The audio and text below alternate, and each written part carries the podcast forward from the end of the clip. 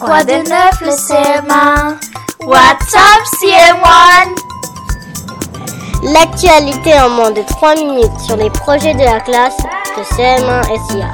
This is where we talk about the different projects in Miss Lucy's CM1 SIA class. Are you ready? Dans le podcast d'aujourd'hui, nous parlerons des différentes phases du projet de création d'albums de jeunesse sous format numérique de la classe CM1 SIA. Lucie, quelles sont les grandes étapes du projet? Miss Lucy, what are the different stages in the project? Le projet d'écriture est mis sous format numérique des albums créés par les élèves est censé se dérouler pendant une période de 10 semaines avec deux séances de travail par semaine.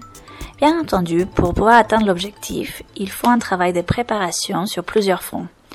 D'une part, il y a un travail en amont sur la lecture et l'écriture, un autre travail en parallèle sur la prise en main des outils numériques et enfin un travail de préparation au niveau administratif. Commençons par l'administratif. Quelles sont les activités qui ont déjà été ou seront menées pour la bonne réalisation du projet? Tout d'abord, euh, je me suis rapprochée de services financiers et de la direction afin d'obtenir un budget et l'autorisation de pouvoir prendre l'abonnement à l'application Book Creator. C'est l'application qui va nous permettre de créer des livres numériques dans la classe. Euh, une fois que le budget a été euh, autorisé, euh, le service informatique a pu par la suite faire le nécessaire pour euh, télécharger, installer l'application dans toutes les tablettes de la classe. Et aussi du côté administratif, et on a commencé à faire le groupe de travail des élèves en tenant compte de que ces groupes soient équilibrés, que ce soit en matière de compétences linguistiques, informatiques, mais aussi au niveau de personnalité, puisqu'il va falloir qu'ils apprennent à travailler en groupe et qu'ils s'entendent sur les objectifs du, du projet et c'est ce qu'ils souhaiteront mettre dans leur album. Et comment seront organisées les étapes portant sur l'écriture et le numérique? Comme indiqué précédemment, le travail d'écriture, d'illustration et numérisation des albums des élèves se fera pendant 10 semaines, à partir du mois de mars. En amont, nous devons travailler sur les spécificités des albums de jeunesse et l'identification par les élèves des différents éléments de l'histoire, les personnages, les cadres, la problématique et comment résoudre cette problématique. Ces repères serviront de guide aux élèves lors de l'écriture de leurs propres albums.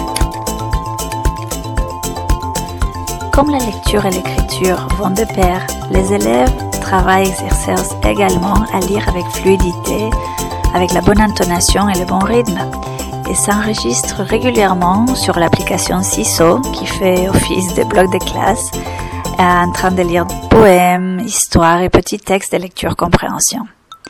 Enfin, chaque semaine, le plan de travail des élèves inclut une production d'écrits à faire qui a un lien avec les livres que nous sommes en train de lire en classe.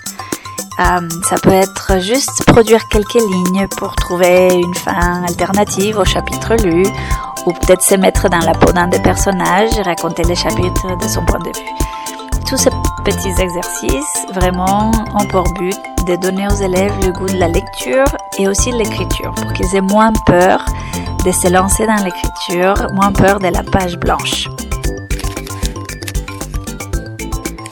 Parallèle, la classe a fait plusieurs séances sur l'ordinateur euh, pour apprendre à taper vite et suivre les progressions de Typing Club. C'est un site de dactylographie très adapté à leur âge. Les élèves s'entraînent ainsi à taper des petites productions d'écrits hebdomadaires sur l'ordinateur après qu'on les ait corrigés ensemble. Euh, puis, nous travaillons en ce moment, juste avant les fêtes, sur la prise en main de Book Creator, et les élèves sont en train de numériser quelques albums de Noël pour la classe de CP. Comme on peut constater, ce travail va vraiment au-delà de 10 semaines qui vont être consacrées vraiment à l'écriture, illustration et numérisation des livres créés par les élèves. Et, donc, nous ne pourrons pas dans ce podcast euh, montrer le produit final de ces dix semaines, mais on va pouvoir quand même euh, montrer quelques réalisations des élèves dans le cadre de ces étapes de préparation. Au prochain podcast, nous découvrirons les outils et ressources mobilisés pour le projet. À la prochaine!